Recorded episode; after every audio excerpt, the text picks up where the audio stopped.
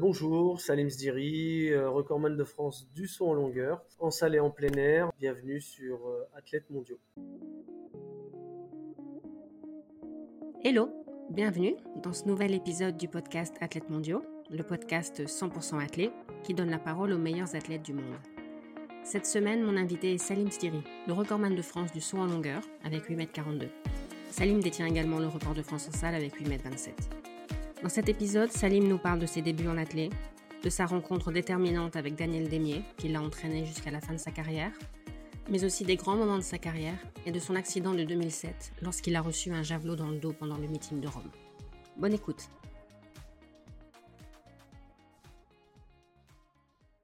Salut Salim, bienvenue sur Athlètes mondiaux. Salut Mathilde. On enregistre à distance comme j'enregistre tous les épisodes, mais là pour le coup, on est vraiment à distance parce que tu es à La Réunion. Tu es à La Réunion depuis quand? Alors je suis à La Réunion depuis 2016. Et parce que c'est un, endroit qui t'intéressait depuis un moment, c'est un, un peu hasard, comment ça s'est fait? Bon, en fait, j'ai découvert la Réunion, euh, comme beaucoup d'autres endroits, euh, grâce à l'athlé, hein, euh, avec les voyages, les stages, les compétitions. Et c'est vrai que j'ai eu un, gros coup de cœur pour, pour la Réunion. Avec le temps, on arrive à, à s'identifier plus à un endroit voilà, où on aimerait vivre. Et c'est vrai que ça m'a plu, beaucoup de choses m'ont plu et beaucoup de choses me conviennent ici voilà, le choix, le choix a été euh, vite fait. Hein. Après ma retraite sportive, euh, j'ai pas attendu. Donc euh, ma retraite sportive en juillet 2016 et août, août 2016, j'étais ici. Voilà. Ok. Donc tu t'y plais. Exactement. Je vais te poser certaines questions qui viennent de moi, d'autres questions qui viennent de la communauté. J'ai dit que j'allais recevoir un sauteur en longueur et j'ai des gens qui ont des questions pour toi, donc c'est un peu un mélange. La mm. première question, c'est une question d'Anaé qui te demande si tu avais une idole ou un exemple à suivre en longueur quand tu as commencé. Est-ce qu'il y a quelqu'un qui t'a donné envie de faire de la longueur? Pas du tout. Vraiment pas du tout. Moi, je suis arrivé à, la longueur vraiment par hasard. Hein. Euh, déjà, même dans l'athlé, dans l'athlétisme tout court, il faut savoir que bon, j'ai un parcours un peu atypique. Euh, moi, l'athlé, en fait, j'aimais pas ça. Je n'aimais pas du tout l'athlétisme, je ne voulais pas en faire. À l'école, enfin au collège, au lycée, euh, ça me bottait pas du tout. Et puis voilà, on m'a, juste demandé vraiment par hasard hein, de faire le triple pour l'équipe du lycée. Je jouais au basket à l'époque. Il se trouve que j'ai fait championnat de France UNSS euh, et euh, ça m'a plu. Donc j'ai voulu voilà voir un peu ce que ça pouvait donner. Et au club à Montargis, on m'a réclamé. Euh, voilà, l'histoire fait que euh, j'avais pas de renforcement au triple, je me suis vite blessé euh, assez gravement, donc il fallait que j'arrête le triple. Et en attendant, j'ai fait de la longueur. Et voilà, c'est vraiment, c'était comme ça, fallait que ce soit fait comme ça, donc c'était mon chemin et, et je ne regrette pas du tout. Mais qu'est-ce que tu n'aimais pas au début? Pourquoi tu voulais pas faire d'athlète je, je sais pas, c'était, je vais pas dire les disciplines, je vais pas dire ce sont les disciplines qui ne m'attiraient pas, mais peut-être l'approche qu'ont eu euh, les, enseignants, les professeurs, enfin que j'avais eu à l'époque. Pourtant, bon, les sports individuels, j'aimais ça. Euh, ping-pong, euh, kayak, j'ai fait, j'ai fait de la boxe anglaise. Après, je fais des sports co, j'en ai fait beaucoup aussi. J'ai joué au hand en club, j'ai joué au basket en club. J'ai fait, j'ai fait pas mal de sports, mais voilà, pas, pas la clé. Je pense qu'on n'a pas su m'attirer en fait vers, vers les stades. Et quand tu as commencé à aimer, qu'est-ce qui avait changé? Ce qui m'a vraiment, on va dire, tenu dans l'athlète dans mes débuts, c'était vraiment personnel, c'était la, recherche du dépassement de soi-même. C'était la recherche de mes limites. C'était du sport, j'aimais le sport. C'était un effort explosif, c'est ce qu'il me fallait. Après, c'était un peu aussi mon tempérament, mon caractère fait que dans tout ce que je touche, je vais un peu chercher mes limites. Donc là, dans le sport, je voyais que dans cette discipline, en l'occurrence, je voyais bien que je pouvais aller un peu plus loin à chaque fois. Et j'étais curieux de savoir jusqu'où je pourrais aller. Donc voilà, bah, j'ai foncé, quoi, tête baissée. Hein. je me suis donné les moyens. Et le fait d'avoir commencé tard, ça a été un avantage, tu penses? Ouais, je, alors je pense que ça a été un avantage par rapport à certains sur le fait que j'ai pu avoir une longue carrière à haut niveau. Je pense que j'ai pas eu cette saturation euh, psychologique euh, qui ont, hmm. ont, eu beaucoup. Hein, euh, où on les voyait physiquement, bah, ça allait, pas de blessures, ils encaissaient les entraînements, les stages. Mais arrivé en compète, il n'y avait plus la tronche, quoi. Ça, ça, ça ne suivait plus. Puis c'était pas pareil en fait. Moi, je pense que j'ai eu faim euh, encore pendant longtemps euh, sur le tard. Et euh, après, je savais que voilà, à la fin, j'avais vraiment envie de couper. Donc, ouais, non, je pense que ça a été un avantage. Au début, tu t'entraînais avec quelqu'un qui était spécialisé dans la longueur? Alors au tout début, c'était Vincent Lazzarotto du club de Montargis, hein, la ville où, j'étais, euh, qui avait demandé euh, à me voir. Et il entraînait un sauteur en long, un triple sauteur qui s'appelait Félix Osier-Lafontaine, qui Félix était dans les meilleurs Français euh, en cadet et puis ensuite en junior. Et moi, c'est vrai que quand je voyais ça, je suis oh, putain le mec, il podium au championnat de France, c'était un truc de ouf. même si cadet, bah voilà, j'étais en junior et tout, je voyais ça, je suis oh, un truc de dingue mec, il est trop fort et tout. Et euh, je réalisais pas, en fait. Moi, je pensais pas un jour euh, atteindre ce niveau, quoi. Déjà, me qualifier, me qualifier au championnat de France, jeune, déjà pour moi, c'était énorme. C'était un truc de ouf. Comme quoi. Et la rencontre avec Daniel Demier s'est faite comment? Alors, la rencontre avec Daniel Demier, en fait, j'avais été sélectionné donc, pour un stage interrégional. Donc, il y avait la Ligue du Centre et la Ligue Poitou-Charentes. Et euh, c'était un stage qui était à l'INSEP, je me rappelle plus, je crois que c'était en 99, euh, il me semble, euh, ou 98, je crois que c'était 98, ouais, je sais plus, enfin 98-99. Alors moi je pars, euh, je pars du principe que la relation entraîneur-entraîné, c'est un émetteur et un récepteur. Il y a, il y a, une, transmission d'informations qui doit être fluide et qui doit se faire vraiment de la même façon, c'est-à-dire tout ce qui est émis doit être réceptionné de la enfin je sais pas si tu arrives à comprendre. Euh, voilà en gros euh, non mais c'est vrai que c'est il y, a des gens chez qui euh, enfin ça, ne parle pas pas trop mais moi c'était super important. Et la façon dont Daniel me transmettait les infos je, l'ai eu une semaine en stage j'avais appris plus qu'en six mois. Et j'avais l'impression d'avoir progressé de, de, deux ans quoi d'entraînement. Et je trouvais ça génial. Et en fait j'en voulais j'en voulais encore. Et je sentais qu'elle avait tellement tellement de trucs à m'apprendre je me suis dit non, non, c'est pas, pas possible. Là, ça peut pas s'arrêter là comme ça avec Daniel. Euh, voilà. Et en fait, je l'ai revu au championnat de France Espoir. Euh, c'était où? C'était à Aix-les-Bains ou à Dreux, je sais même plus. Où j'avais fait 7m37 en, en Espoir. Et là, euh, j'étais là voir et je lui ai demandé, je lui ai dit, Daniel, est-ce que tu peux m'entraîner? Alors, ben, comment c'est possible? Tu habites à Montargis, voilà, j'habite à Niort. Et je lui ai dit, écoute, euh, je sais pas, tu me fais mes plans d'entraînement, je m'entraîne. Alors elle, euh, bah non, elle s'est dit où est-ce que, enfin, ça n'existe pas. Le mec, il est à 450 km, euh, je vais faire des plans pour rien, quoi. Je vais bosser pour rien, il va pas être sérieux. Et en fait, elle a refusé. Elle a refusé. J'ai, je lui ai redemandé une autre fois plus tard. Elle avait refusé encore. Je l'ai pas lâché. Je l'ai revu au championnat de France. Et là, j'ai, je lui ai redemandé encore. Et c'est là qu'elle s'est dit bon, le gars, il demande, il insiste, il lâche pas l'affaire, euh, ça fait un an. Bah, on va essayer, peut-être que. Et voilà. Et la rentrée suivante, on a commencé. Euh, voilà, c'était septembre 99, on a commencé. Et ça s'est pas arrêté jusqu'à jusqu'à 2016. ça veut dire qu'au quotidien, tu étais tout seul? Tout seul, ouais. Et c'est pas trop difficile? Si, c'est difficile. C'est pas, ça n'a pas été rose euh, tous les jours. Galère, puisque je n'avais pas de salle, moi, d'entraînement. J'étais dehors. Donc l'hiver, euh, avec les conditions euh, climatiques, c'était pas top. Hein. Quand il pleuvait beaucoup, il faisait froid, il neigeait, c'était pas super. Euh, j'avais ça et le manque de concurrence, enfin concurrence, le manque de collègues d'entraînement, partenaires d'entraînement. Faire des séances de sprint vitesse tout seul, c'est pas super. Voilà, bon, j'arrivais après, moi je retenais, j'assimilais beaucoup en fait ce que me disait Daniel. Donc au niveau des consignes, quand je sautais, techniquement, j'arrivais à sentir ce que je faisais et à me corriger. Je me prenais en vidéo, euh, je, voilà, je faisais avec les moyens du bord et je faisais le max pour essayer de voir Daniel. Donc je, je partais en stage à Niort, on partait sur Clermont-Ferrand euh, avec euh, Alain Troncal aussi. Donc voilà. Donc pour être avec elle et aussi pour avoir d'autres athlètes, peut-être pour avoir une émulation? Ouais, après on avait les stages nationaux. Donc moi je faisais participer à tous les stages en fait où j'étais invité. Stages interrégionaux et stages nationaux. Tu as fait les championnats d'Europe de Munich en 2002, les mondiaux en salle de Birmingham en 2003 et les mondiaux de Paris. Ouais.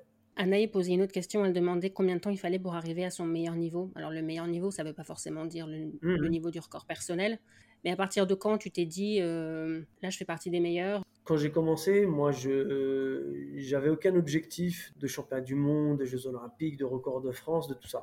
J'avais rien de tout ça. Mon seul objectif c'était, je vais me faire plaisir, je vais me donner à 100% et puis euh, je vais voir jusqu'où je peux aller. Et ensuite, euh, voilà, l'histoire fait que bon, bah, j'ai progressé. Et en Espoir 3, j'ai sauté 7m95 à Noisy-le-Grand. Et en fait, j'avais gagné à l'époque, c'était le trophée caisse d'épargne euh, de la meilleure progression euh, homme. Et j'étais passé en fait de 7m43, je crois, en plein air, à 7,95. Et là, 7,95, c'est là que je me suis dit, waouh, je fais, mais là, c'est, je suis à 5 cm des 8 mètres. Et là, j'avais Emmanuel Banguet, Cheikh Touré, tous les gars que je regardais à la télé. Là, je me retrouve dans les meetings nationaux avec eux. Et je gagne, et en fait, je gagne devant Cheikh Touré, qui pour moi, c'était une référence, 8 mètres 46, mm. record d'Afrique. Euh, je le bats au meeting de Noisy-le-Grand, et je gagne le meeting avec 7,95. Et là, j'étais, voilà, c'est là que j'ai capté. Là, j'ai dit, putain, il y a un truc à faire. Donc voilà. Après, en termes de timing, voilà, je suis aussi passé de l'autre côté de la barrière, donc entraîneur. Et même en tant qu'athlète, hein, enfin, il n'y a rien de mathématique là-dedans. On ne réagit pas tous de la même façon. On a, là, on a un capital génétique. On a, il y, a tellement de paramètres qui interviennent qu'il n'y a rien de mathématique. La discipline aussi, il joue vachement. Donc, euh, je peux pas dire. Il y a des gens qui ont mis euh, 10 ans pour atteindre ce niveau. Moi, c'était pas mon cas. C'est cool. Il y en a qui mettaient même encore moins de temps. Il y en a qui étaient doués. Il y en a qui pouvaient sauter 8 mètres euh, au bout d'un an. Mais voilà, non, il n'y a rien de mathématique. Moi, je, suis arrivé au niveau. Euh, on m'avait dit, euh, moi, je pensais qu'il fallait commencer très jeune pour être atteindre le haut niveau, tout ça. C'est faux. On m'a toujours dit, ouais, non, le pic à 25 ans, en gros, si t'as pas battu le record de France entre 25 et 26 ans, euh, derrière, c'est compliqué, mais pas du tout. Je l'ai battu à 30 ans. Et même à 35 ans, j'ai sauté 8 mètres 35. J'ai le record d'Europe euh, vétéran international. Donc euh, voilà, il n'y a pas. Non, non. Et puis j'ai quasiment sauté presque tous les ans à plus de 8-20. C'est pas mathématique. Oui, puis il ne faut pas forcément chercher à se comparer aux autres. Et... Non plus. Est-ce que dans tes premiers concours internationaux ou les gros meetings, tu étais un peu spectateur?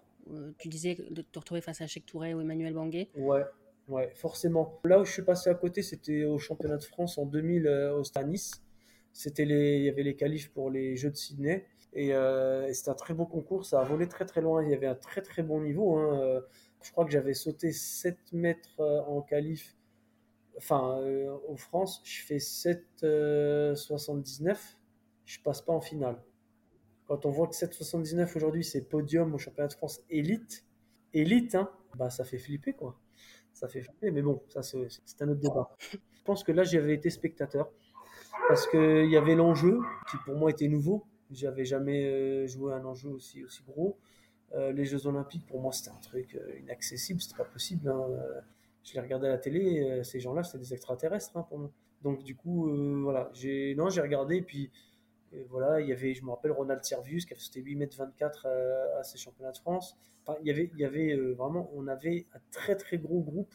On était quand même une dizaine de sauteurs à valoir plus de 8 mètres. C'est super. Mais bon, c'est comme ça. Je venais d'arriver, c'était le temps que le métier entre, et euh, voilà. Il y a un grand championnat dans tes premières sélections? Ben, On apprend. On apprend, on apprend tout. On apprend tout, que ce soit sur euh, l'hygiène de vie, que ce soit sur l'entraînement, sur la récup avant le, comment on réagit, à quel type de séance, euh, euh, les 15 jours avant, enfin tout ça, tout ça, on apprend. On apprend, donc il faut, il faut je pense, alors il y, a les compètes d'ajustement et il y a aussi des championnats d'ajustement. Je pense que le métier rentre aussi, il n'y a pas que la gestion du stress, toute la gestion, la chambre d'appel, gérer son temps d'échauffement avant, euh, gérer euh, la pression, les conférences de presse, la fatigue quand on arrive trop tôt euh, sur un championnat. Il y a tout ça, le décalage horaire. Tout ça sont des choses nouvelles. Donc si les premières sélections se passent pas bien, c'est pas nécessairement un échec, c'est un apprentissage. Moi, je le prends pas comme un échec. Et, je ne veux pas dire aux autres athlètes que c'est un échec. Parce que enfin, c'est quelque chose de pas bon qu'on leur met d'entrée dans la tête. Moi, je, je, préfère les encourager en leur disant, en leur disant voilà, c'est pas grave, ce sera mieux la prochaine fois. Tu as des exemples d'erreurs que tu as pu faire à tes débuts? En championnat? Oui. Des erreurs en championnat, euh, tu sais, on a, fait, euh, on a fait tout le long de notre carrière hein, des erreurs. J'ai envie de dire, l'erreur, elle peut aller de, du jugement de rajouter un pied sur une course d'élan à cause du vent, par exemple, sur un saut. Et ça peut être déterminant parce qu'on a mordu deux sauts et qu'on a qu'un seul essai. Et voilà, l'erreur, elle peut être parce que on n'a pas bien mangé la veille, le matin, je sais pas. Ça... Enfin, y a, non, mais il y, a plein de choses. J'ai dû en faire. J'ai pas le souvenir d'une erreur majeure. J'ai dû en faire, hein, et, je pense jusqu'à la fin de ma carrière. Hein, on termine jamais athlète euh, parfait. Hein, et les concours de qualif en championnat, quand c'était le matin par exemple, comment tu gérais ça? Comment tu gérais le fait de savoir que tu n'avais que trois essais que... Rien à foutre. rien à foutre, rien à foutre, parce que je me dis, On est tous là, on va sauter à 8 heures. Ça m'est déjà arrivé, un concours de qualif à 8 heures. Moi, dans mon entraînement, j'étais organisé de sorte à avoir des séances le matin, des séances l'après-midi. Donc, euh, je sais que j'ai eu des collègues en longueur, hein, je ne vais pas citer les noms, mais qui, eux, euh, s'il y avait concours à 9h le matin, c'était déjà foutu d'entrée. Et ça, non. Ça, euh, non, moi, je, je, à Birmingham, quand je fais ma médaille de bronze, bah, mes qualifs, il y avait deux groupes. CAF était dans le deuxième, et moi, j'étais dans le premier, et je sautais à 8 h Et, en plus, c'était drôle parce que fallait faire 8 mètres, 8-0-0 à 8 h pour aller en finale. Et le plus drôle, c'est que je suis le premier à sauter du premier groupe. À 8 h pile, je saute et je fais 8-0-0 à mon premier essai. Vraiment, c'est un truc de fou. 8-0-0 à 8, à 8 heures. Bon, alors moi, j'avais pas de barrière ni de temps.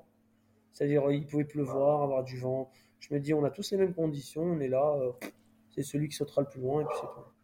Et puis partir euh, le matin en se disant, assez tôt, je n'arriverai pas parce que c'est pas une heure qui me convient. Euh, ah bah non, mais là, si on part des fétistes, ouais, on part des fétistes, on part déjà avec un handicap dans la tête, donc c'est pas la peine. Ouais. Helsinki en 2005, tu as fait cinquième. C'est toujours la meilleure paire d'un Français en, à des mondiaux? Au mondiaux, ouais, je crois. C'est un, bon souvenir ou tu dis le podium, il était pas loin?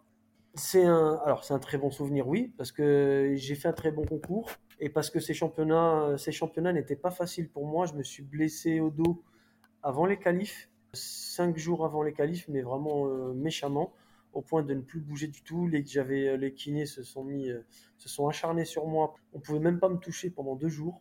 c'était même parti, voilà, on pensait bah, abandonner, enfin forfait. Sauf que la veille, ben, j'ai pu courir. On a fait un test avec médecin, kiné, euh, Daniel, tout ça, au terrain d'entraînement. Et euh, j'ai pu faire une accélération et courir. J'ai mis euh, deux petites impulsions au 2 et là je leur ai dit demain je saute. Ça passe, ça passe. Et en fait le lendemain, je sentais quasiment plus mon dos. J'avais tellement une rage, mais j'étais trop bien. Et du coup, donc je fais premier essai 8-20 d'entrée. Hop, qualif direct en finale. Et le lendemain, euh, bah, je fais 8-20 d'entrée aussi, je crois. Et euh, derrière, euh, derrière, je termine à 8-21. Mais bon, j'ai toujours l'impression enfin, qu'on m'ait volé en fait. Parce que j'étais. Il y avait Pete Kamaki, donc le lanceur de Javelot, qui était un favori pour une médaille pour la Finlande. Et comme c'est en Finlande, bah, il s'était foiré. Il y avait un sauteur en longueur finlandais. Et en fait, sur le dernier essai, il était troisième en fait. Il était médaillé. Et là, je fais un saut, et comme par hasard, ce saut, c'est le seul saut des championnats où on entendait les mouches voler. Ça a tué tout le monde dans le stade. Et, la mesure a été super longue. Et je voyais le mec qui arrêtait pas de regarder dans le viseur.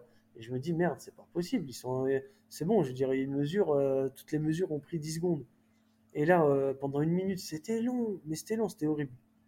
Et là, ils annoncent 8-21 ah, j'avais les boules. Je me suis dit, c'est pas possible. J'avais, j'étais, en plus, je venais de mordre un saut de pas beaucoup. J'étais à, je sais pas, 8,35. Et je me dis, c'est pas possible et tout. J'avais fait un saut super. Et en fait, c'est vrai que quand j'ai revu les images à l'écran, ça m'a un peu foutu les boules, mais comme ça. Hein. Décidément, on reparlera de, du lanceur de javelot de Kamaki après pour d'autres raisons. Mais je pensais pas que tu allais le citer à ce moment-ci, l'interview. Je vois pas pourquoi.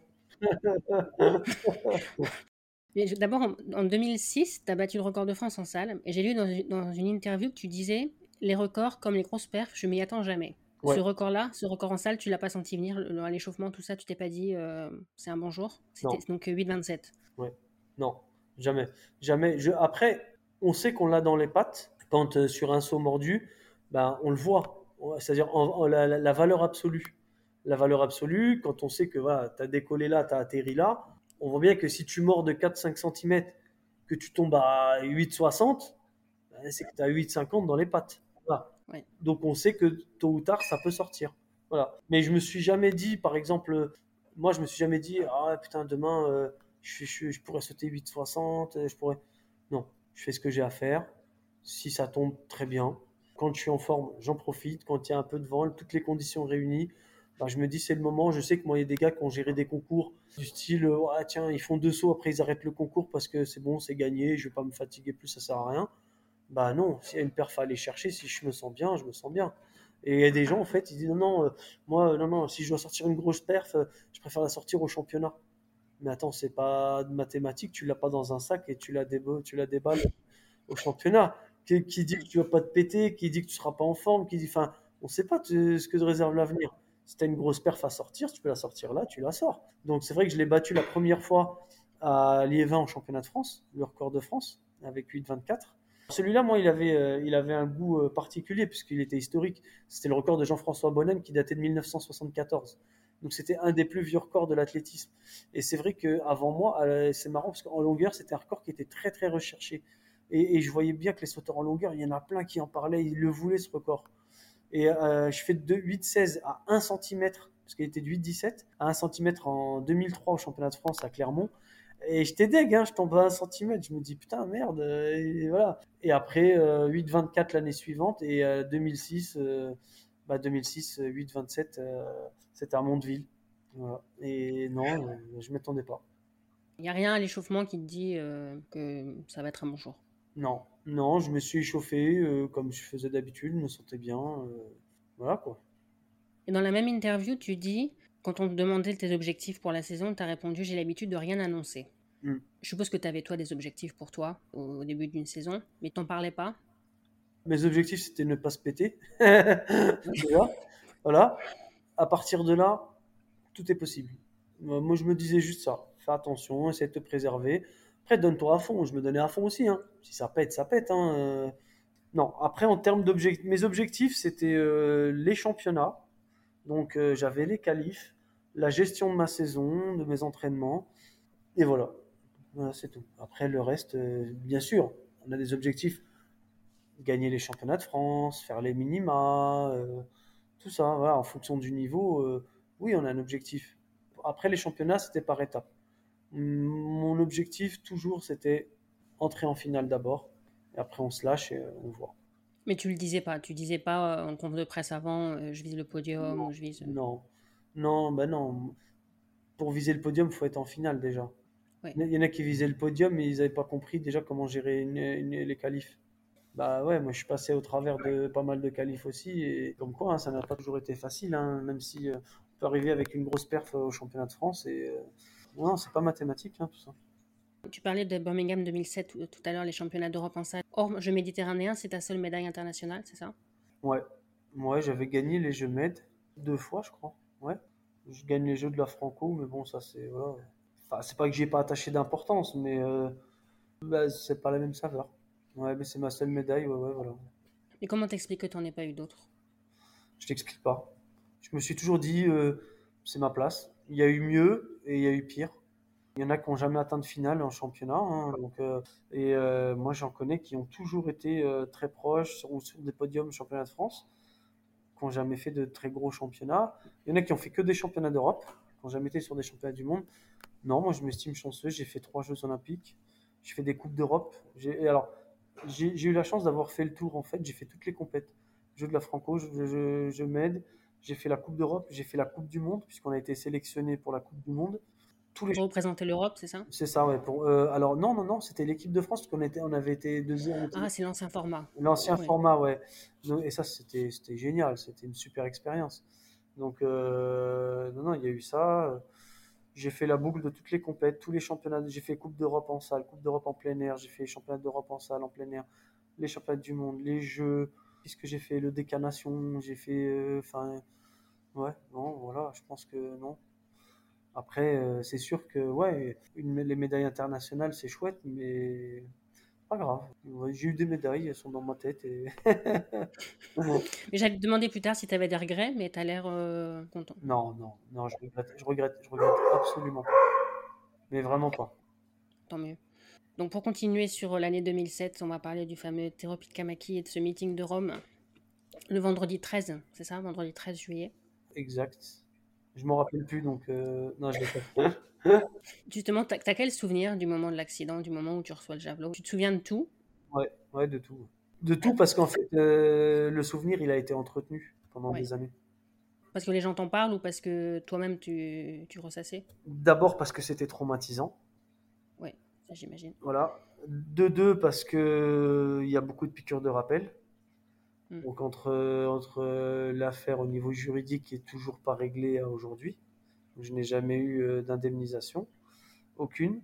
J'ai eu aucune réparation aujourd'hui et le fait que l'affaire soit en cours, ben c'est chiant quoi, c'est là.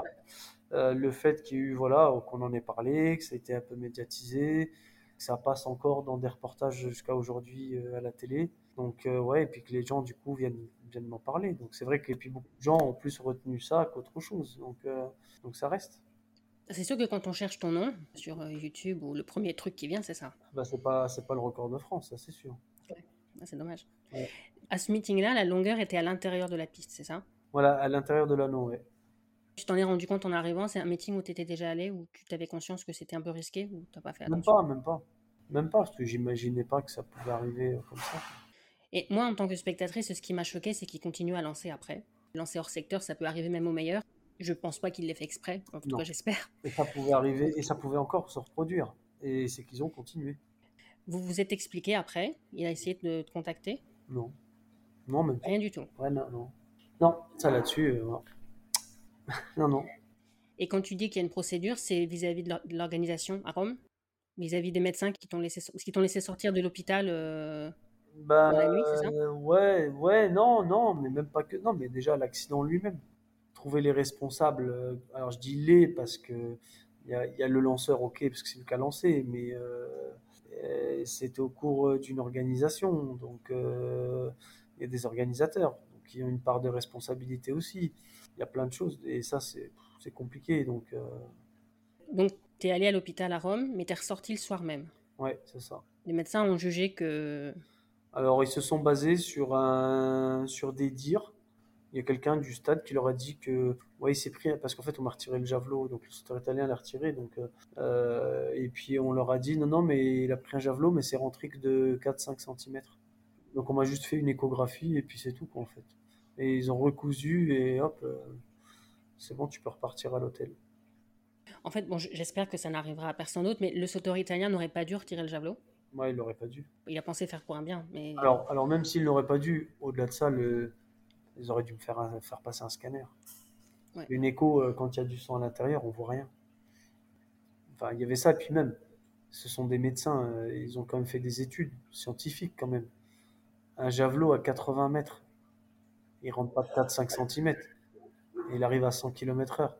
Même s'ils connaissent pas la vitesse, mais euh, voilà, on se doute bien que quand euh, on lance un javelot, ne serait-ce qu'à 30 mètres, il s'enfonce dans le sol euh, à de, de 20 cm. Donc dans un corps humain, voilà. Et donc, toi, c'est parce que tu as senti que vraiment ça allait pas, que tu es retourné à l'hôpital, et et là, pour le coup, tu es resté plusieurs semaines? Alors non, en fait, je dois remercier une personne, c'est Marc Michnowski, qui était kiné euh, à l'époque, donc kiné euh, équipe de France. C'était un des kinés de l'équipe de France, il faisait partie du staff médical. Et Marc, c'est quelqu'un en qui j'avais une confiance euh, énorme. Alors il accompagnait Ladji sur, la, sur, sur le meeting, et Marc est resté avec moi. Il a, il a pas pris son vol retour en fait.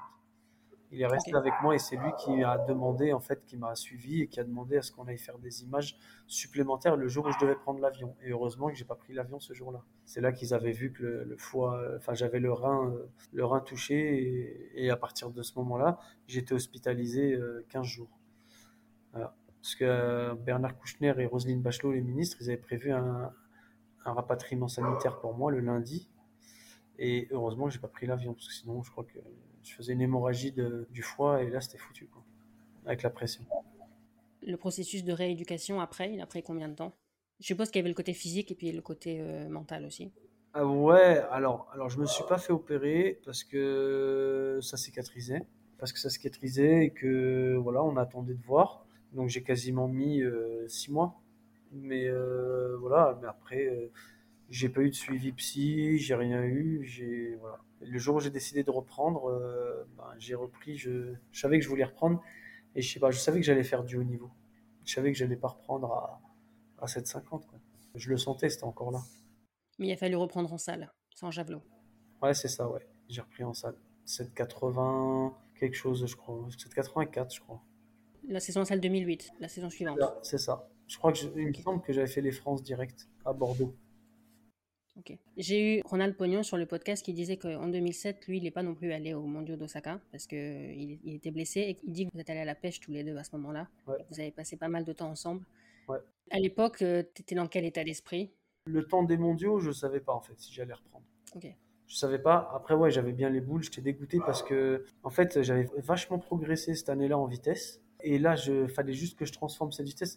Cette année-là, je, vraiment, euh, je sentais que j'allais tout péter. Et j'ai mordu, d'ailleurs, euh, je crois que je l'ai en vidéo, j'ai mordu un saut de très peu encore. Euh, je tombe à plus de 8,50.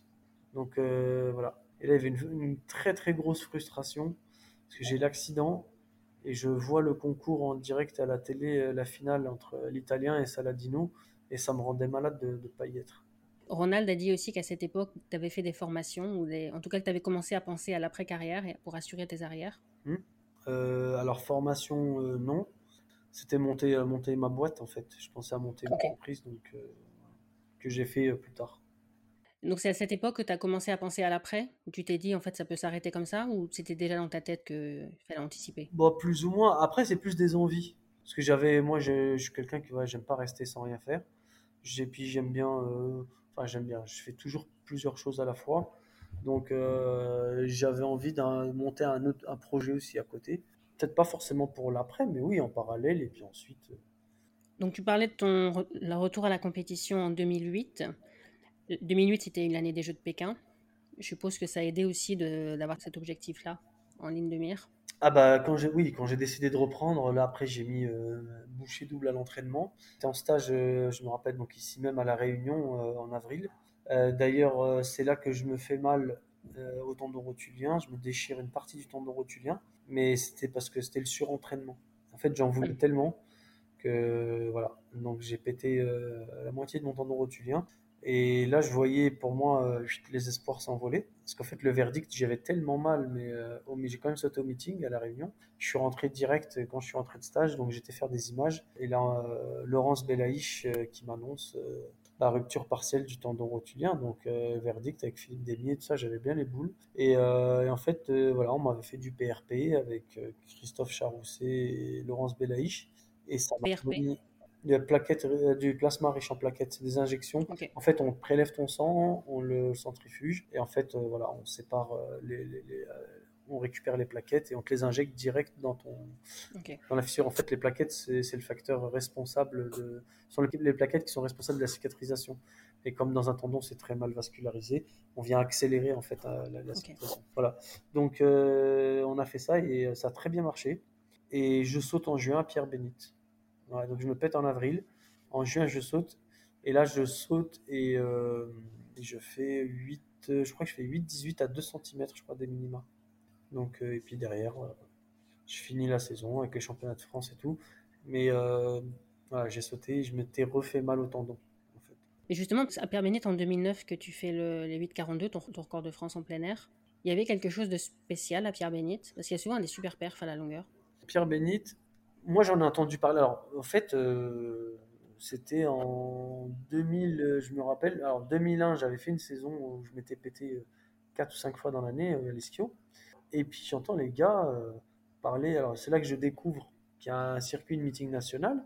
Et Pierre Bénite, Pierre Bénite, Pierre Bénite, il fallait absolument aller à Pierre Bénite. Je dis, mais il y a quoi à Pierre Bénite?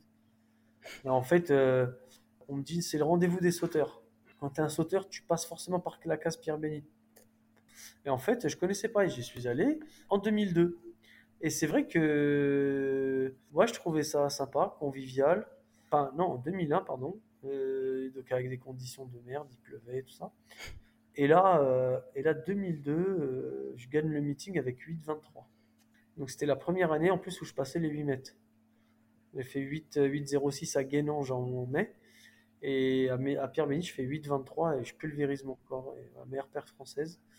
Là, c'était, j'étais comme un ouf. Alors voilà, après, après on a entendu de tout. Hein.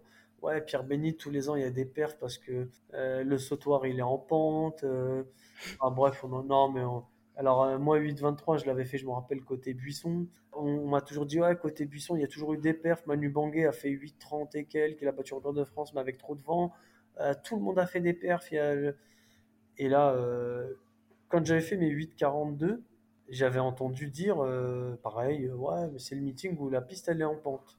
Et c'est là que j'ai répondu, ah bah alors si elle est en pente, j'ai battu le record de France en montée moi, parce que du coup je, l'ai fait, de l'autre côté. Voilà. Et, euh, pour la petite anecdote, Daniel euh, Aligne, euh, donc le, le- le responsable du meeting, directeur du meeting, l'organisateur, en fait, il en avait marre aussi, il a fait contrôler la piste. Donc, je crois que c'était en plus ça par un organisme agréé par l'I2AF. hein. Ils sont venus. En fait, la piste, elle est à 0,0% de pente. Sachant qu'en plus, normalement, il y a une tolérance, je crois que de 0,2 ou un truc comme ça. Là, elle est à 0,0. Donc, euh, et, moi, des perfs à Pierre Bénite, j'en- j'ai fait plein de fois 8-20 là-bas, mais je l'ai fait des deux côtés. Mais il y a plein de choses, il y a plein de choses qu'on entend aussi hein, à mon sujet sur les, mes perfs à Pierre Bénite. On dit, ouais, Salim, il, il fait des perfs que quand il va à Pierre Bénite. En fait, c'est une déformation. J'ai toujours fait des perfs ouais, à Pierre Bénite, mais euh, j'ai gagné 14 fois les championnats de France élite. Sur les 14 fois, j'ai gagné 4 ou 5 fois plus de 8-20 en salle. C'était pas Pierre Bénite. En plein air, j'ai fait 8,29 à Narbonne, j'ai fait 8,28 à Albi, j'ai fait 8,25 à Angers, j'ai fait 8,21, j'ai fait, euh, j'ai fait mais plein de perfs à plus de 8,20 ailleurs. Et les gens, les mauvaises langues.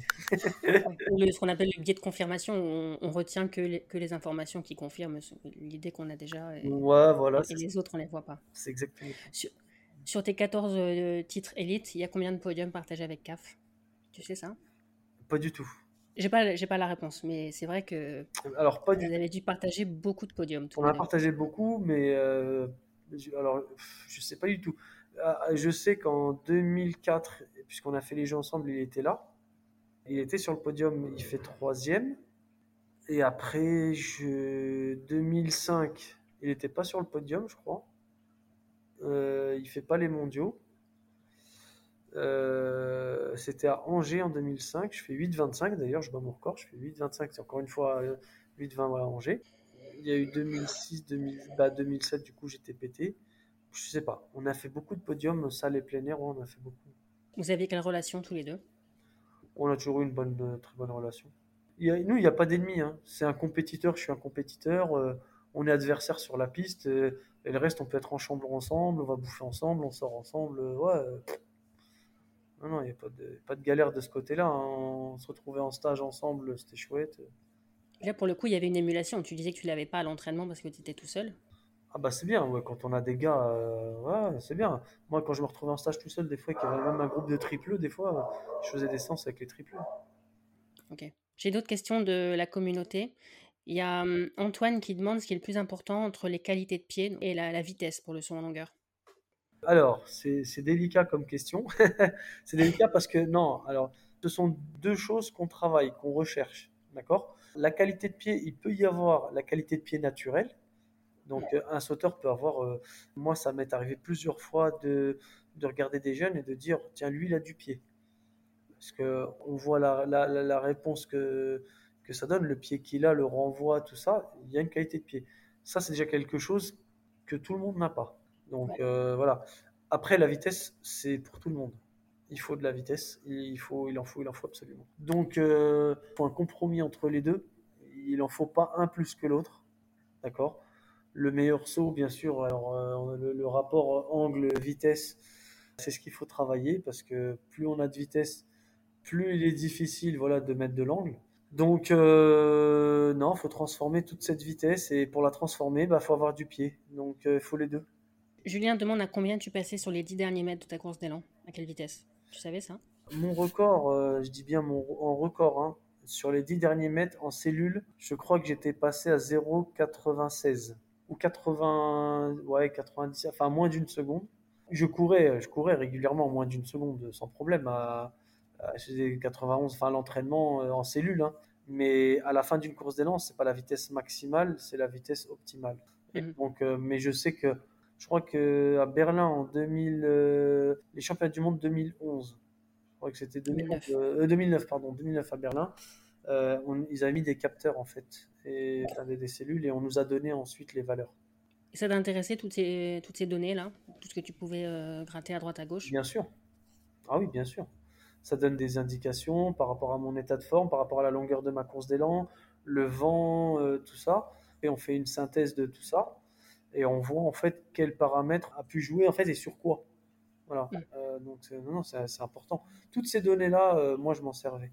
Tu valais combien sur 100 mètres? Je sais pas si tu as fait beaucoup de 100 mètres en compète. Non, j'en ai pas fait beaucoup. 10, je crois que j'avais fait 10, 60, je sais pas si c'est 69, 73 à Nantes, mais c'est en plus avec vent de face. Je pense que j'aurais pu être assez bon sur 60, mais mon accélération était pas bonne. Donc moi, en fait, ça parle pas. Mon chrono sur 100 mètres ne parle pas. Ne parle pas. C'est pour ça que d'ailleurs, j'avais une des courses d'élan la plus longue du monde. Sur les sauteurs, ouais, quand on regarde sur mes concours, je partais de très loin. Il me fallait un certain temps pour atteindre ma vitesse max. Et ça posait problème sur certains stades? Ah oui, oui. Alors il y a des endroits où euh, en plein air on me rajoutait des bouts de piste sur le bac à sable de l'autre côté. Il, y a des, il y a des endroits où je partais en salle en pente mmh. parce qu'en fait j'étais dans le virage, donc en haut du virage. Ah non, non, c'était problématique. Hein. Mais tu avais besoin de ça? Ouais, parce que ma course d'élan était structurée en trois parties, c'était comme ça, c'était précis. Ok. J'ai encore entendu quelqu'un euh, il y a quelques jours dire bah, de toute façon, euh, lui c'est un sprinter, à la longueur il, il, va loin parce que la longueur c'est qu'une question de vitesse. Donc de toute façon, limite, il suffit d'être un bon sprinter, on peut sauter loin en longueur. Je trouvais que c'était un peu réducteur quand même. Pas du tout. Moi je dirais même que un sauteur peut être sprinter, un sprinter peut ne pas être sauteur. Mais il y a des qualités communes, mais si tu es lent, je suppose que tu peux pas aller très loin à la longueur.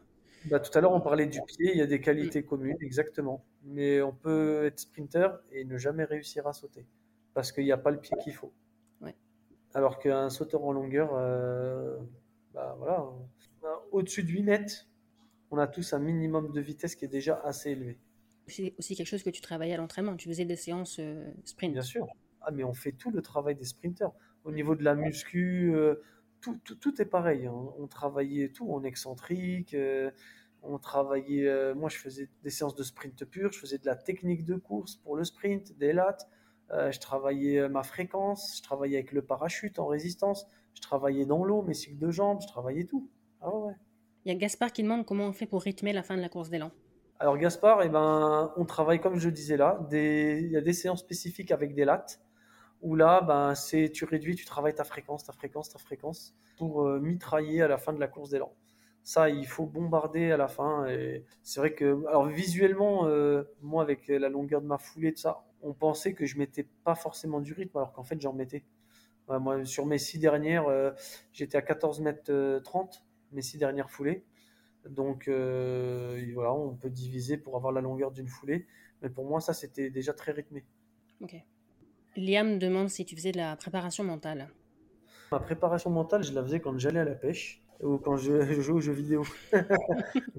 J'avais aucune préparation mentale euh, pour la compétition. Alors j'ai eu la chance d'avoir un très bon entraîneur qui de ce côté-là faisait le travail sans le faire. En fait, euh, le travail n'était pas ciblé, mais tout ce travail mental, c'était à travers de tous les échanges, les discussions qu'on avait à l'entraînement. Et en fait, et de son, son positionnement et son point de vue par rapport à la compétition, comment aborder une compète, les conseils, tout ça. Moi, je buvais toutes ces paroles. Je buvais vraiment toutes ces paroles et je remercie beaucoup Daniel pour ça parce que ça a été une très très grande partie de ma réussite, de, mes performances. Mais tu avais des difficultés particulières? Il y avait des choses particulières pour lesquelles elle devait t'aider? Non, mais euh, sa façon de me rassurer, sa façon de me dire qu'il suffisait juste d'appliquer ça, ça, ça des petites choses simples qui me mettaient en confiance, ça faisait tout le travail. Tout le travail d'un sophrologue, tout le travail de. Voilà, toute la, mise en confiance. Euh, ok. Tu coaches maintenant? Alors, j'ai coaché, là, j'ai un petit peu arrêté parce que, voilà, avec euh, mon nouveau job, euh, je peux pas trop, je pas trop le temps. Voilà, pas mal d'objectifs, mais je pense reprendre ouais, dans un futur proche. Ça te manque? Ouais, moi-même, je pense que je vais rechausser les pointes dans pas longtemps. Puisque je vais. Euh, ouais, ça manque, mais alors ça manque juste de pratiquer en fait. Hein, pratiquer un sport. Euh, et puis la longueur, ouais, j'ai envie de garder un petit, contact. Après, ouais, entraîner. Euh, en fait, j'ai une frustration de ce que j'ai reçu de Alain Troncal, de beaucoup de gens, Jacques Placenta, Steve Nard. J'ai une synthèse de tout ça. J'ai un gros sac avec plein de trucs mélangés dedans j'ai envie de l'ouvrir en fait et de distribuer ça. Et quand je vois aujourd'hui euh, bah, la longueur en France, ça me fait. Moi, je te cache pas que je regarde même plus les championnats de France. Ça me fait, ça me fait mal. Donc, tu as presque envie qu'on te batte ton record de France Ah, ben les records, c'est fait pour être battu. Moi, j'étais fier de, le battre. J'espère que voilà, un jour, quelqu'un sera fier de battre mon record. Et puis, euh, je me dirais, bah, je suis passé par là et c'est cool que Peut-être que je servirai d'exemple, peut-être que voilà, que je serai la motivation pour quelqu'un pour venir chercher mon record. Mais tant mieux, tant mieux. Bah, là, il y a Erwan Konaté et Jules Pommery qui sont, ils sont jeunes encore, mais tu penses que c'est eux la relève? Je sais pas, je vais pas, je peux pas m'exprimer. Comme je dis, rien n'est mathématique. Hmm. Il y a des gens qui ont sauté très loin, très proche du record et qui ont et ça s'est arrêté là. Donc euh, voilà, j'espère pour eux. Du moins, en tout cas, ils donnent de l'espoir. Moi, j'espère qu'ils vont, ils vont aller chercher loin. Je vois des choses, hein, j'observe, j'observe. Il y a des choses qui, pour moi, me paraissent, qui sont d'une évidence, mais parce que je suis passé par là et parce qu'on me l'a rabâché et parce que Alain Troncal avait raison, mon entraîneur et d'autres entraîneurs aussi, qui malheureusement, certains ne sont plus là aujourd'hui, d'autres on ne les écoute pas, on ne les consulte pas. Bon, ça après c'est la politique euh, de la fédération ou autre euh, aujourd'hui, mais il n'y a pas 15 000 directions en fait. Là, ils ont tout à construire devant eux et j'espère qu'ils vont pas rester dans ce schéma-là de ce qui est acquis aujourd'hui. En fait, c'est acquis. Voilà, c'est acquis. Il n'y a rien d'acquis. Moi, à 35 ans, euh, j'avais rien acquis encore. donc j'avais encore des choses à travailler. Il fallait que j'apprenne encore. Mais j'y crois, j'espère, et j'espère qu'ils vont y arriver. Mais tu penses que c'est une question de talent, une question d'entraînement, une question de mental? Il est où le problème? Alors, c'est quoi la définition du talent dans la performance sportive? Pour moi, le talent, euh, je vois ça, euh, un artiste qui peint des tableaux, enfin voilà, quelqu'un qui, euh, oui, on peut avoir du talent pour certaines choses comme ça, mais le talent dans le sport, je vais mettre ça dans la, case capital génétique. Quelqu'un qui va avoir du pied, une qualité de, une explosivité naturelle, voilà, il y, a une part de génétique, je pense, euh, là-dedans. Euh, euh, je sais pas. Je sais pas quoi te répondre à ça. C'est, il y, a, le talent, oui, enfin ses qualités. Il faut travailler autour de ses qualités. Moi, je pense pas avoir eu de qualité. Il y a plein de jeunes que j'ai vus ensuite devenir sportifs de haut niveau, enfin athlètes pro. Il y a eu, il y a eu en grande partie le fruit du travail. Et puis les bonnes rencontres. Toi, tu parlais de ta collaboration avec euh, Daniel Demier. On a vraiment l'impression que vous vous êtes trouvés. Peut-être que d'autres n'ont pas cette chance-là. Exactement. Euh, je pense qu'on s'est bien trouvé. Et c'est vrai parce que j'ai vu des gens avec un sacré talent, avec de sacrées qualités, et malheureusement qui sont passés à côté d'une carrière. On va presque citer un certain sauteur en longueur, en ce moment, qui pour moi est en fin de carrière et qui est passé complètement à côté. Moi, pour moi, il pouvait battre mon record de France. Alors, je vais pas dire qu'il a rencontré les mauvaises personnes. Pas du tout. Je vais simplement dire qu'il n'a pas rencontré la meilleure personne pour lui. Hmm. C'est marrant parce que là, tu dis que tu as envie de remettre les pointes. Au début de l'interview, tu disais que en fait, à tes débuts, euh, tu n'aimais pas l'athlète et là, ça te manque. Comme quoi, euh, avec le temps, euh, tu as appris à, aimer. Oui, ah, forcément. Heureusement. Oui, non, mais après, la définition euh, et ma vision de l'athlète que j'avais quand je n'aimais pas l'athlète, c'était pas pareil. C'était après j'ai découvert un autre athlétisme. J'ai découvert l'athlétisme, la compétition de haut niveau. Parce que pour l'UNSS, quand je suis arrivé sur un stade plein, je vois les mecs se prendre au sérieux, je vois, enfin c'était pas l'échauffement qu'on faisait nous avec 3-4 étirements de 5 minutes. Hein. C'était non mais voilà, j'ai vu autre chose. L'athlétisme à l'époque, c'était moi les pointes, je savais même pas ce que c'était, c'est que ça existait. Je savais même pas qu'il y avait. Je regardais, je suis ils ont des clous sous les chaussures. Donc euh, voilà, moi je savais pas tout ça. C'est vrai qu'après j'ai découvert toute cette technicité qu'il y avait autour de toutes les disciplines. Et là, et là je me suis dit, ah ouais, là c'est une autre planète. Donc euh, après j'ai kiffé. Et dans ton job actuel, d'ailleurs, si tu peux nous dire ce que tu fais maintenant, tu as le même état d'esprit de vouloir euh, toujours progresser, être le meilleur ou parmi les meilleurs C'est toujours là ça? Être le meilleur ou parmi les meilleurs, non. Voilà, on compte sur moi pour des objectifs. Enfin voilà, je me fixe ces objectifs-là et je fais en sorte d'y arriver. Tu fais quoi maintenant? Je travaille en clinique euh, privée dans un groupe. Je suis cadre coordonnateur, donc je suis responsable en fait sur, euh, sur deux établissements, sur deux cliniques. En fait, je suis responsable de tous les, plateaux médico-techniques, plus moi j'ai des missions transversales aussi sur, euh, sur les cliniques, donc toute la partie rééducation. C'est un concours de circonstances ou c'est quelque chose qui t'intéressait déjà avant? Moi, ça a commencé à m'intéresser et voilà, il a fallu que j'ai un entretien avec la directrice un jour, une fois, et j'ai exposé ma vision euh, des choses, euh, ce que j'aime faire, on a appris à se connaître. Et euh, une clinique en pleine rénovation, en pleine construction. voilà, deux ans après, elle m'a appelé. Et, ça se passe très bien aujourd'hui. Qu'est-ce qui te manque de la vie de sportif de haut niveau et qu'est-ce qui te manque pas? Qu'est-ce que tu es content d'avoir laissé derrière toi et qu'est-ce qui te manque à l'inverse? Bah, Disons, bah, alors toute cette charge et l'investissement qu'on a euh, autour de l'entraînement, enfin, autour de la carrière. Donc ça, c'est vrai que c'est quand même assez lourd. Donc ça, ça ne me manque pas trop. Après, ce qui me manque, c'est vrai que c'est tous les bons moments partagés avec euh, plusieurs athlètes. Donc c'est vrai que voilà, le, les stages, les stages d'entraînement avec euh, Colomba, Fofana, avec euh, euh, Sébastien et des tripleux, avec d'autres sauteurs.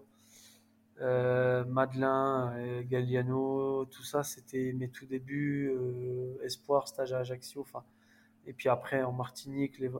on a partagé de super moments en fait. En fait, on a, on s'est construit une famille, et après, cette famille, elle éclate, et voilà, on les voit partir les uns. Alors surtout, moi, ça a été très compliqué pour moi parce que moi, j'ai une carrière très très longue. En fait, j'ai connu plusieurs générations. Et j'en ai même connu qui sont arrivés, j'étais en carrière et qui ont arrêté avant moi. Et moi, j'ai continué, j'en ai vu encore d'autres arriver, et ainsi de suite. Ouais, c'est dur hein, quand même. Tu te sentais vieux?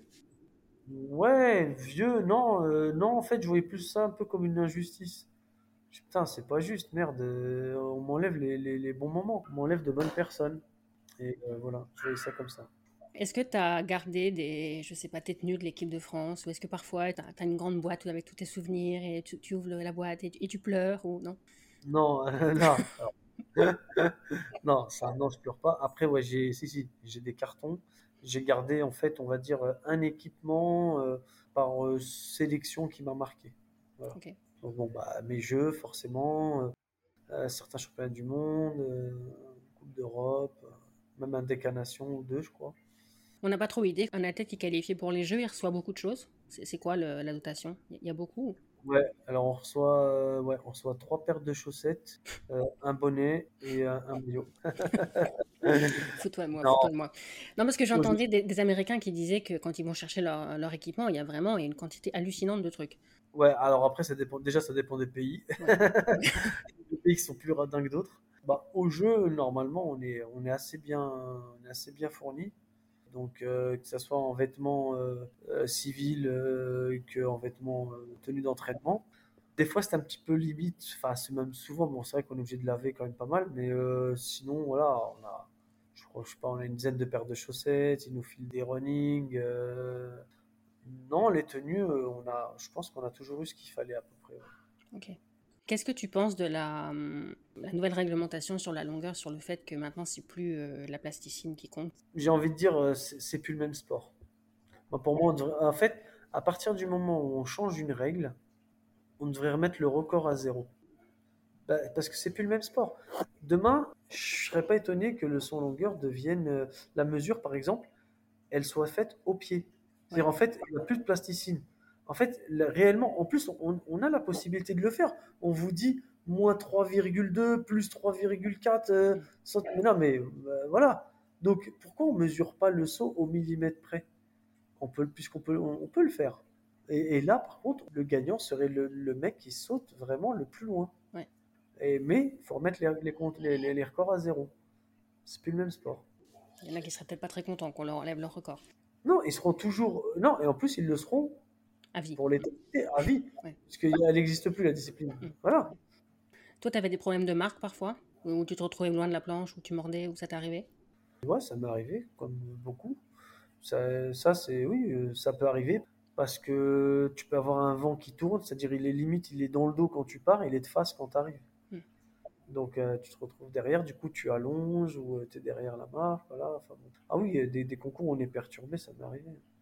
Il y a une question que je pose à tout le monde. Le podcast s'appelle l'athlète mondiaux parce que ce que j'aime le plus dans l'athlète, c'est le fait que c'est un sport universel. Mmh. Ça, c'est ce que moi j'aime le plus dans l'athlète. Qu'est-ce que toi t'aimes le plus dans l'athlète? Moi, ce que j'aime le plus dans l'athlète, c'est un sport où, alors déjà, c'est une discipline individuelle. Euh, c'est le sport le plus complet parce qu'on y retrouve de tout. Mmh. Du long, du court, enfin voilà, de la vitesse, de l'endurance, euh, l'explosif, des lancers, en fait, un peu tout. Et tout le monde, toute la planète. Voilà, c'est ça, c'était mon kiff. Alors, euh, on va retrouver ouais, les Kenyans sur les longues distances parce que c'est là qu'ils sont super forts, moins dans d'autres disciplines. Mais ça permet en fait à tout le monde de briller. C'est vraiment représentatif de toute la planète. Tu as fait des amitiés en dehors des, des, sauts et en dehors de la France? Je sais pas, dans les meetings euh... Tu as Ah sympathisé oui, avec. oui, ah oui, on sympathise des fois avec des organisateurs, avec des staffs, avec des certains membres de certaines fédérations, avec euh, des chargés de communication, avec euh, des Mathilde Meurice, par exemple. bah, c'est... Ah bah ouais, Mathilde. Et je vais te dire, je vais te dire maintenant, tiens, je vais le dire et j'espère que tu vas le mettre. euh, Donc, en fonction de ce que tu vas dire, je, je verrai si je le garde ou pas. Moi, je me rappelle de Meurice quand elle est venue voir la toute première fois pour un autographe. T'étais rouge, mais t'étais rouge, mais rouge. C'était Et je me quand rappelle- Est-ce que tu te souviens quand c'était?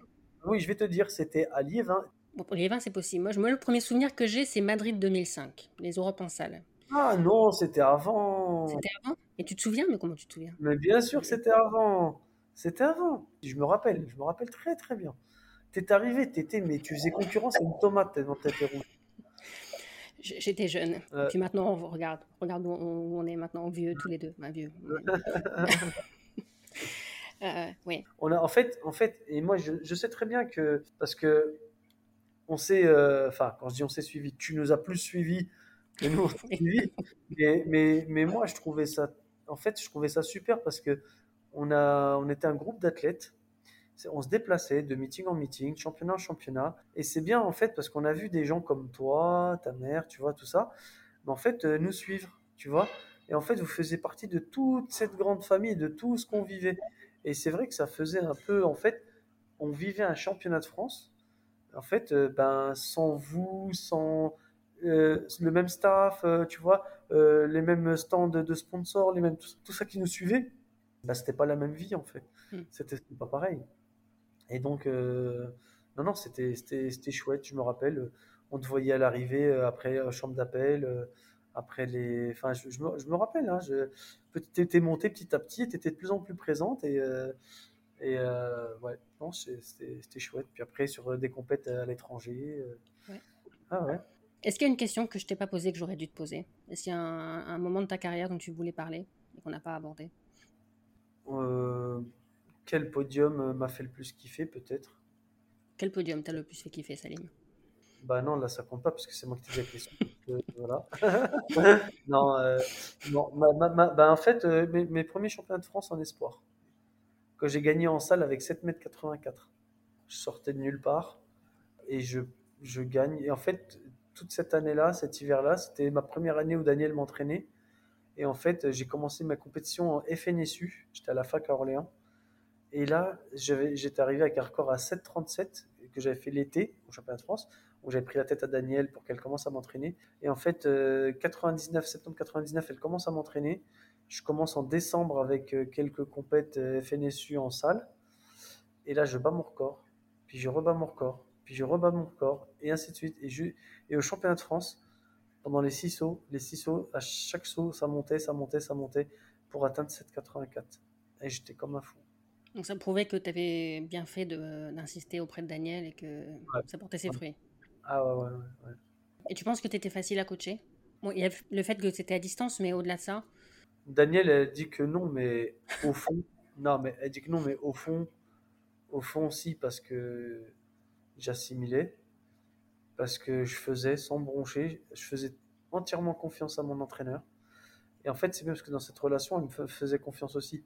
Si je ne voulais pas faire quelque chose, c'est qu'il y avait une bonne raison.